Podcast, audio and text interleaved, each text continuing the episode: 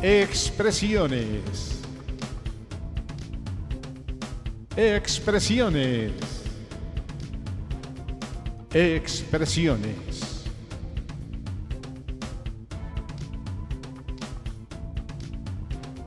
Programa temático de filosofía, arte y cultura. Comenzamos.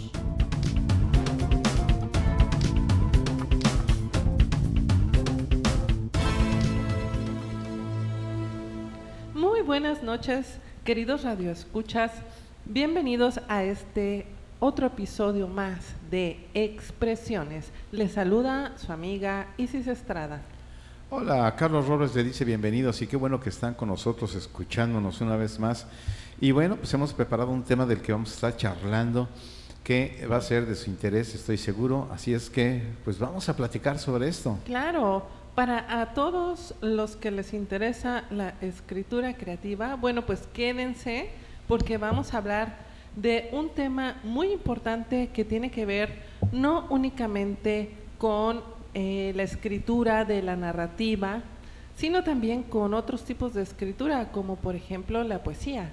Así que hoy vamos a hablar de los diferentes tipos de narrador que ustedes pueden, pueden utilizar en sus textos literarios. Vamos a analizarlos, vamos a comentar un poquito eh, eh, cuál es su utilidad, cuál, cuáles son sus características, cuántos tipos de narradores hay.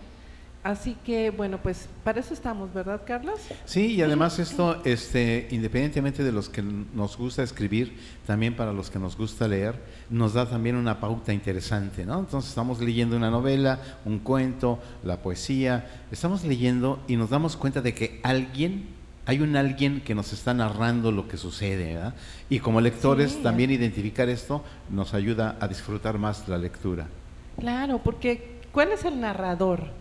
El narrador, bueno, es una voz que es la que nos está contando la historia. Y, bueno, la figura del narrador es importantísima en todo tipo de narración porque le va aportando todos los elementos y también nos servirá para ir conociendo cuál es el argumento de lo que se está contando.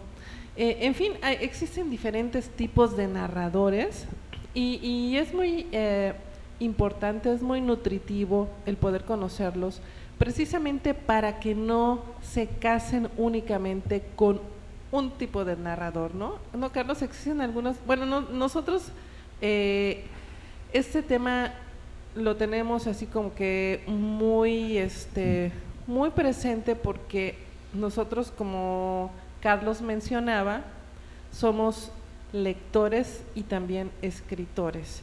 Y también, ¿por qué no? Este, hemos, ambos hemos impartido talleres y cursos de escritura creativa en, en diferentes géneros. En mi caso, eh, poesía y escritura creativa en general. Y en el caso de Carlos, él ha impartido también eh, cursos de creación eh, literaria, por ejemplo, de dramaturgia, ¿no? En innumerables ocasiones.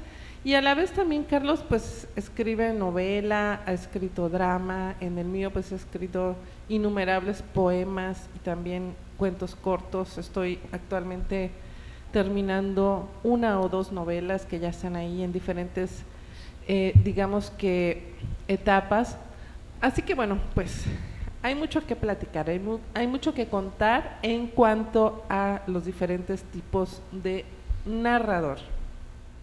Sí, porque por ejemplo, pues, este, en, en la dramaturgia se da, ¿no? Eh, eh, llega- y fíjense, hablo como público, llega el público, se sienta y está escuchando que alguien narra, a veces los propios personajes, pero a veces no, a veces aparece alguien que empieza a contarnos algo, ¿no? Sí, vamos a, a- a definir, porque narrador no es... En, algún momento de este podcast podemos hablar de los personajes. ¿Cuáles son los personajes? Este, ¿Cuál es el protagonista? ¿Cuál es el antagonista? Etcétera, etcétera, etcétera. En este caso se trata de la voz narrativa. ¿Quién y cómo está contando eh, lo que se está diciendo? Vamos a hablar primero de un narrador que es uno de los más comunes, sobre todo en la narrativa un poquito más tradicional, un poquito más decimonónica, y estamos hablando del narrador omnisciente.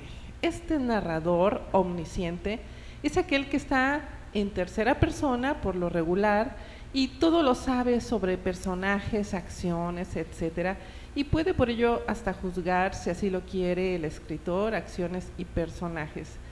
Este narrador omnisciente, como, como lo dice su, su adjetivo, eh, tiene conocimiento de todo, tiene conocimiento de los personajes, de lo que sienten, de lo que piensan, de lo que ellos no saben, de lo que sucedió, de lo que va a suceder. Y, es una convención, porque estamos hablando de convenciones literarias, muy ampliamente aceptada y muy ampliamente utilizada por los escritores. ¿Tú, ¿Tú qué opinas, Carlos, de este narrador omnisciente? No, este narrador que, que nos va llevando de la mano y que nos damos cuenta de que precisamente de que sabe todo lo que, inclusive lo que va a suceder o por qué un personaje hace lo que hace pero como que nos va llevando de la mano y, en la mayoría de los casos es amable, es amable para el lector porque el lector se deja llevar por él precisamente, ¿no? Y, es una voz este, ajena y en muchas ocasiones uno considera que es el autor el que nos está eh, eh, conduciendo, ¿no? Es como una, una especie de... Podría ser. sí, porque es un, es un narrador omnisciente, pero también es un narrador omnipresente, es decir, él puede transportarse de una escena a otra, de un lugar a otro, también es un narrador omnipotente, puede hacerlo todo con la narración, por eso algunos le llaman el, narrador autor y otros le llaman también el narrador Dios, por estas cualidades este, totales, ¿no? Tiene, todo el poder sobre lo que se está contando. Eh, eh, por ejemplo, si vamos a remitirnos a algún ejemplo donde se nos presente, ahora sí que este narrador omnisciente, eh, vamos a leer un fragmento de El Doctor Centeno de Benito Pérez Galdós, un fragmento muy chiquitito. Profesaba Polo la teoría, por cierto, muy razonable, de que se puede ser a un tiempo buen sacerdote y atendedor de las damas, con lo cual se reverencia de dos maneras al supremo artífice de todas las cosas, por eso, cuando las del emperador eran convidadas, vierais al señor capellán y nuestro salir de su cuarto muy almidonado, muy peinado y oloroso, en correcto y limpio traje de paisano. Luego, durante el curso de la comida, no cesaba de echar donaires por aquella boca y gálanas flores retóricas del mejor gusto y sin chispa de malicia. Todos lo alababan y reían, no siendo las dos chicas indiferentes a los elogios que se hacían de su mérito. Después de uno de esos días de honesta jarana, solía estar don Pedro muy taciturno y displicente. Notaban los alumnos en él refinamientos de rigor y exigencias inquisitoriales al tomar la lección. No perdonaba ni una nota. Aún con la familia estaba el buen señor muy enojado economizaba con avaricia las palabras, ponía defectos a la comida diaria. Entonces, este, este narrador, como lo vemos, nos está contando sobre un personaje, eh, sobre la manera como él piensa y siente, y a la vez tiene algunos juicios de valor. Entonces, este, este, narrador omnisciente se mete por todos lados, se mete en la mente de los personajes, se mete en lo que hacen, en lo que sienten y a la vez también eh, nos da algunas opiniones sobre lo que nos está narrando. Y nos va narrando también la situación, nos describe cómo es, en dónde están, e inclusive cómo podría ser, ¿no? O cómo es en términos convencionales de, la sociedad del momento, de, de, la cuestión cultural, ideológica, idiosincrática, y nos da toda esa información, nos la va dando poco a poco a través de lo que acontece y desde luego este, con los personajes y sus situaciones. Claro, y, no es un narrador desagradable porque pues es como, como si estuviéramos charlando ¿no? con, con el autor, como dice Carlos, eh, como si estuviéramos charlando con alguien que, que bueno, eh, eh, conoce la historia, nos la va diciendo, va opinando sobre la historia, va yendo hacia el futuro o hacia el pasado conforme se le va antojando. Entonces, sí resulta de pronto bastante entretenido este narrador omnisciente. ¿Qué tal si seguimos con el siguiente narrador, que es el narrador objetivo? Y este narrador, tal como nos lo dice su definición, pues trata de, de no poner absolutamente ningún comentario subjetivo, sino únicamente una sucesión de hechos. Solo sabe este narrador lo que ve y eso es lo único que narra. Es una voz completamente diferente de la anterior, ya que aquella otra lo sabía todo, hasta lo que piensan y sienten los personajes, mientras que este narrador, el narrador objetivo, no sabe más que lo que va sucediendo. Este narrador va a la par que el lector va conociendo lo, lo que es, lo que existe conforme va narrando. Nos va describiendo el suceso, el, acontecimiento, las actitudes, los movimientos, pero él, lo va descubriendo y nos lo va pasando, lo vamos nosotros, conforme vamos leyendo, él nos lo va narrando. Es como si él estuviera eh, viendo la escena y nos describe la escena, pero no saca su conclusión personal, no nos da el punto subjetivo, sino que más bien nos va narrando eso, ¿no? Y nos dice, llegó, sufrió, dijo, Pues es, es, más, más que eso, es como un, eh, es un, eh, digamos que la definición es conceptual. Este narrador objetivo puede ser en primera o en tercera persona o en cualquier, este, digamos que, forma de narrar, pero lo que sí es que no nos va a tratar de influir y tampoco lo sabe todo, sino únicamente lo que va narrando, lo que nos va contando. puede él narrar en primera persona, pero no pretender que sabe mucho más allá de lo que nos está diciendo, o puede ser en tercera persona, pero limitarse únicamente a, los hechos y los sucesos y así va, va avanzando y nosotros nos vamos envolviendo y descubriendo lo que va sucediendo con los personajes. Sí, y, de pronto, pues, eh, dependiendo del tipo de argumento, pues, puede resultar bastante útil, porque se limita a presentar la, acción, la acción de un personaje, no emite juicio alguno, simplemente presenta lo que se va haciendo, lo que va sucediendo, y tampoco trata de influir sobre nuestro juicio de, las cosas. Nos, nos permite inclusive ir, sacando nuestras propias conclusiones e irnos envolviendo en nuestras propias indecisiones de, lo que va a suceder. Así es.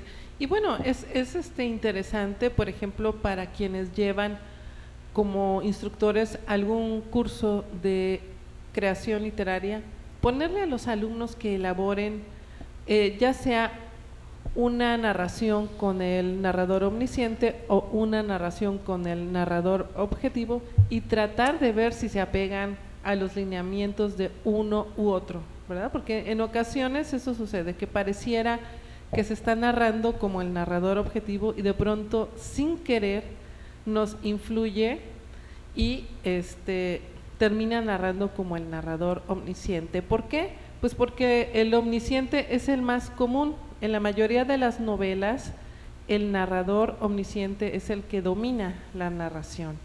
Así que bueno, pueden hacer ese tipo de ejercicios. Y ahora vamos a, decirles sobre un narrador que estoy segura que Stephen King se pondría muy alegre de escuchar, porque es el narrador en primera persona. Es el narrador que todo lo narra diciendo yo, es decir, en esta ocasión me encuentro, puede, narrar en, el presente, puede narrar de algo que le sucedió en el pasado, pero estamos escuchando la narración directamente de la persona a la cual le sucedieron las cosas, o le van a suceder o le están sucediendo. En primera persona, es decir, llegué aquella noche, en recuerdo aquel día, eh, comimos juntos y pasó, y ahí va narrando los acontecimientos. Y fíjense que ahorita en este ejemplo, precisamente viajando en el tiempo, ¿no? Sí, algunos le llaman narrador testimonial, ¿verdad? Porque eh, estos tipos de narradores, bueno, depende de, quién los define, de quién los clasifica, pero este narrador eh, o narrador testimonial nos está contando en primera persona todo lo que le ha sucedido. Es, este es muy común en las autobiografías, esto es muy común en las historias eh, en las cuales se quiere enfatizar mucho el perfil psicológico del personaje, eh, como en las novelas de Stephen King, que lo utiliza mucho. Y, también pues en, el caso de, de, los géneros, del terror, del misterio, etcétera, porque también nos va llevando. Ahora, este narrador en primera persona puede convertirse de pronto en un narrador objetivo.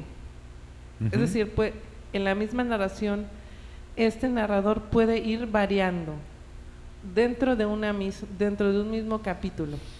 Pues, el mismo narrador, más bien el personaje, puede ir cambiando de tipos de narrador. Puede de ser un narrador en primera persona, convertirse en un narrador objetivo o, e incluso en uno omnisciente. Pero, pero bueno, algún ejemplo que, que, les venga a la mente en este instante, así ya me vi como profesora, de narrador en primera persona. y, y, bueno, es que... Pues, ah, ah, pues, eh, pues, a ver, vine a Comala porque me dijeron que aquí vivía mi padre, un tal Pedro Para. Ahí está, eh, está el narrador en primera persona en todo su esplendor, ¿no? en, el inicio de la novela Pedro Páramo de Juan Rulfo. Sí, y ahí nos va narrando todo lo que va sucediendo, y este, pero después es capaz de hablar de Pedro Páramo, más adelante. Sí, capítulos más adelante, ¿Qué es lo, que eso es lo que hace que una novela sea compleja, que no utilice el mismo tipo de este, narrador, sino que vaya variando, que por ejemplo en el caso de Juan Rulfo, en Pedro Páramo, él va cambiando, es decir, los personajes no narran todo en primera persona, sino que de pronto narran este, en, en primera, eh, narran como omniscientes también, hay unas partes en que narran como omniscientes, eh, y él lo hace porque tiene este realismo mágico, ¿verdad? Eh, Juan Rulfo, por ejemplo. Entonces ellos son capaces, se convierten de pronto en espíritus y de pronto se convierten en locos y, y, todo eso a él le da mucha libertad y le permite, por ejemplo, desplazarse por todos los tipos de narrador. Por ejemplo, cuando Juan Preciado en, Pedro Páramo, o cuando más bien su, su mamá, ¿verdad? ¿Cómo, se llama? ¿Eduviges? No, no, su mamá, bueno, ahorita se nos va el nombre no es Eduviges de Hada, es, otra, este... Tiene un nombre... Doloritas. tiene un nombre de alguien que sufre Doloritas. Doloritas, como buen, o sea, como personaje melodramático, su mamá Doloritas. Ella nos habla de Comala como un narrador omnisciente, porque ella es capaz de percibir Comala como, como si fuera un ser vivo, como si tuviera un alma.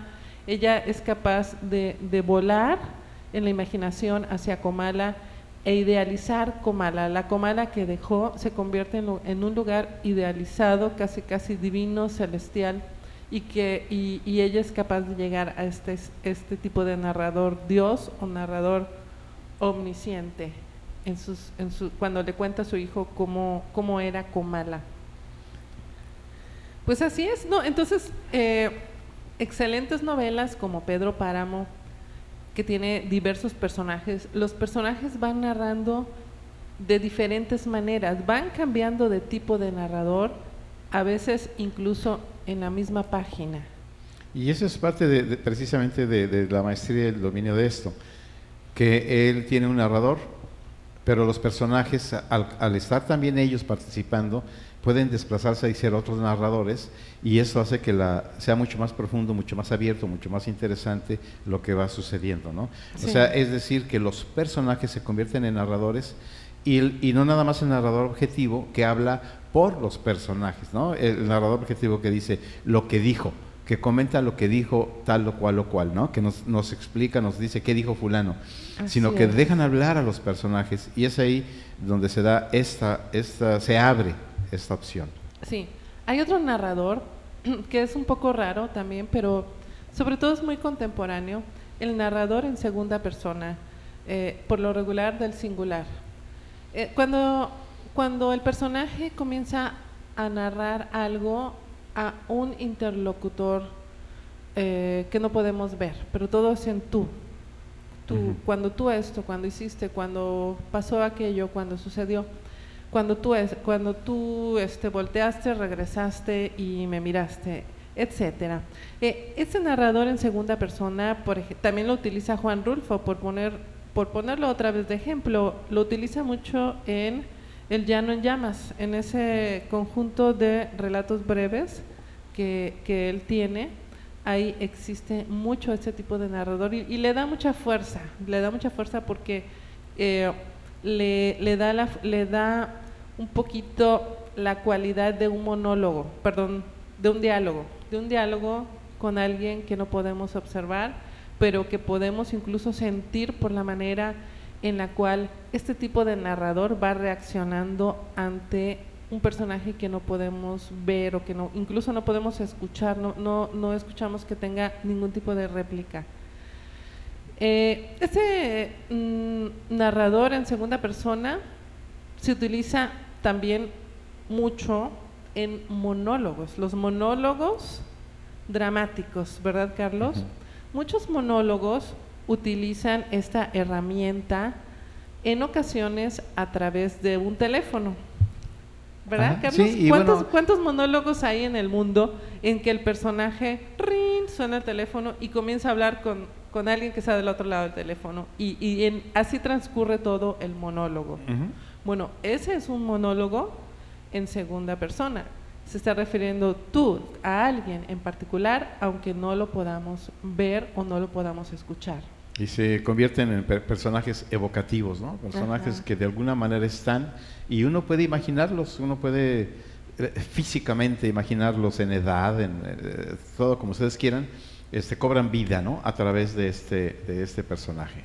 Entonces sí es, sí es un, este, un tipo de narración con mucha fuerza porque vemos a uno de los personajes eh, referirse eh, frontalmente hacia otra persona, aunque no lo podamos percibir.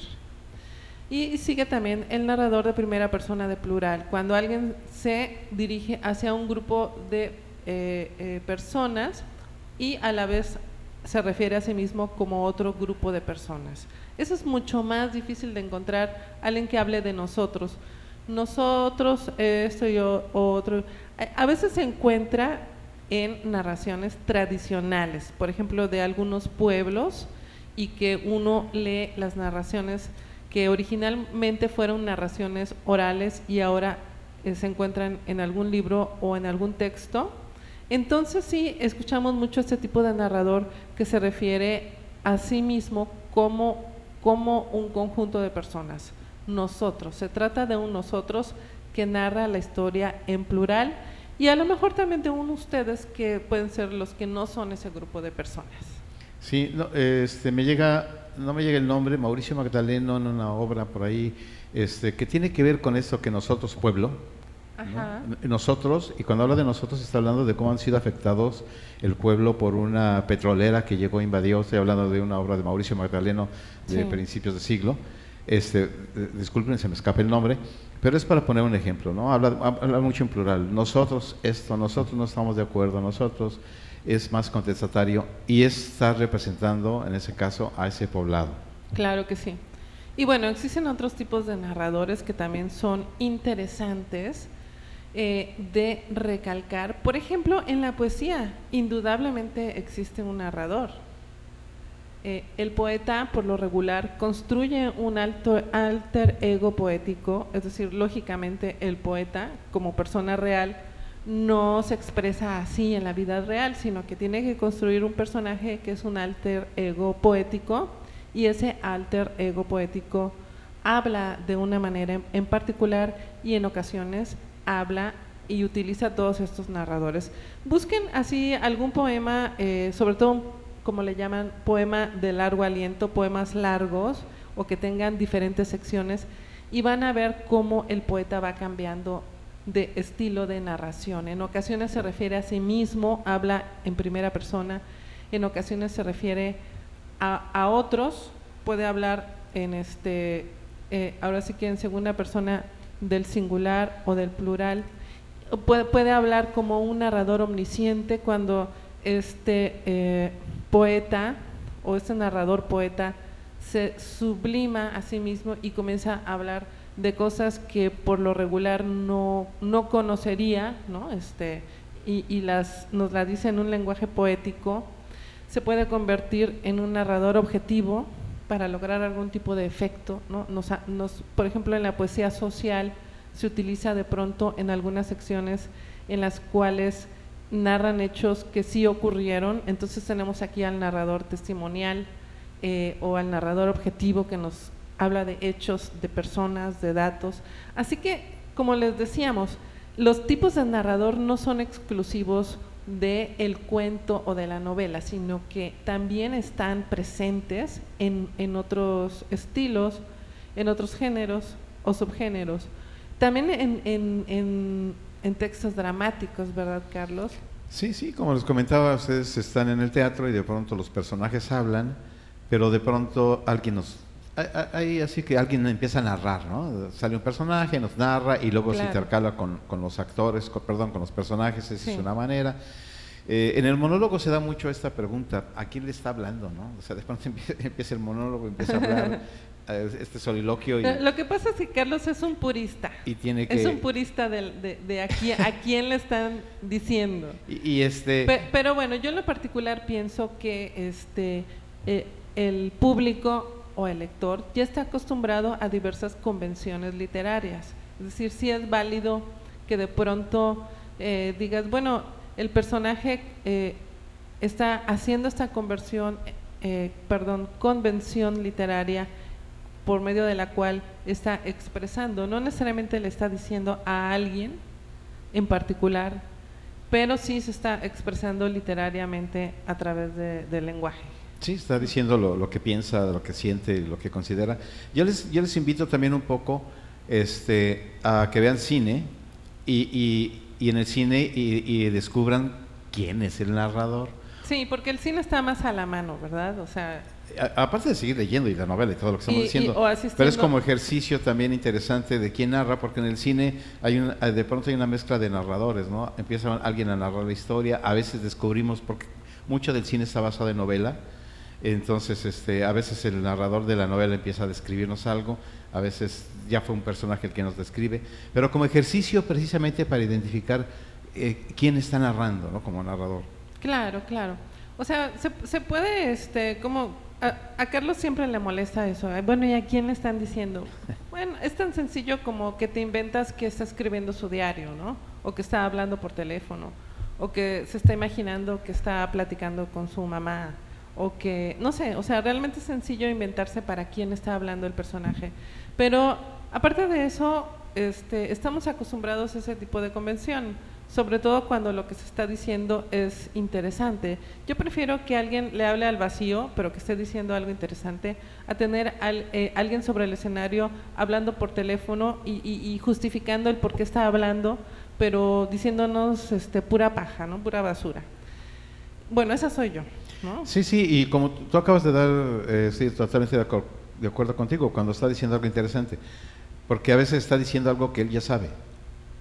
Este es el narrador omnisciente. entonces, cuando, él se dice a sí mismo que él ya sabe que algo sucedió, entonces podría, habría otra manera. Es un buen reto para el escritor, un buen reto para Pero, pero tampoco se tiene por qué estar justificando a cada rato. Bueno, ¿a quién le habla? Por ejemplo, José Saramago, él puede cambiar, eh, eh, para los que nos encanta José Saramago, es muy complejo. En el mismo párrafo puede cambiar de tipo de narrador cada cinco oraciones. Y de pronto se, salta y ya está hablando otro personaje sin avisar. Y de pronto ya se fue al futuro sin avisar. No, no, no nos avisa de nada, no se preocupa de todas estas cosas que dice Carlos, sino simplemente se va dejando llevar y nosotros nos vamos, a, nos vamos dejando llevar por él este, sin volvernos locos, tiene, tiene esa habilidad de llevarnos por acá y por allá a su antojo sin realmente eh, descontrolarnos como lectores. Y, es un premio Nobel. Sí, yo creo que se trata del contenido, precisamente. Se trata del contenido y de que se tenga algo que decir y que ese algo que se tiene que decir sea algo interesante, sea algo valioso, que te atrapa, que no. Si tiene todo eso, pues entonces claro. Sí, porque indudablemente fue una elección de él, narrar de tal manera. Si así se sentía más libre, pues así lo hizo y vaya que le funcionó porque ganó el Nobel y además que sus novelas nos encantan, ¿no? Entonces, este, digamos que se soltó, hizo lo que quiso y finalmente, este, pues le valió madres a quien le estaba diciendo o quién le estaba diciendo a qué cosa. A lo mejor era un tipo mirando un árbol y diciéndole al árbol o viendo hacia la banqueta y diciéndole a la, piedrita de la banqueta. Pero sí, sí, o sea, tienes razón. Y yo hablo de cuando el contenido es valioso, porque si no, entonces por el otro lado, los que se sienten que son escritores, pues van a decir y hacer lo que quieran porque se sienten libres. Y, entonces es este equilibrio, ¿no? Tener algo que decir y, sí, claro, con toda la libertad de decirlo, ¿no? Digamos que, que si una experimentación eh, funciona o no funciona, finalmente el tiempo es el que da la última palabra, ¿no? Eh, igual hay alguien que esté muy apegado a las reglas eh, de la literatura, ¿no? Hay quien quiere el manual este, para escribir una novela y para no fallar y todo eso.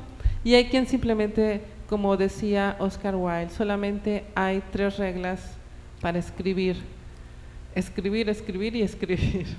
Son las tres reglas, no hay ninguna otra. Así que bueno, este, eh, porque además eh, es, este tema cualquier tema relativo a la creación literaria siempre se abre a debate, existe mucho debate. ¿Por qué? Porque aparte la literatura va a cambiar, va cambiando día con día. También las novelas ahora tienen otro tipo de formato, otro tipo de estilo. Pues se han visto influenciadas por las series, por ejemplo. Las series son, son como novelas y las novelas son como las series. Ya no se sabe cuál eh, influenció a cuál pero conforme van pasando los años, las décadas y los siglos seguramente, eh, va a ir cambiando el género de la novela, del cuento, de la poesía. Y eso es lo, precioso de este tipo de arte, de que nunca termina de evolucionar. Así es, va cambiando la tecnología, el ritmo de la vida, va cambiando la manera en que se habla, la manera en que se presentan las cosas, este, todo lo que tiene que ver con las redes sociales, con el Internet, eh, eh, con la velocidad con la que respondemos ahora, ¿no?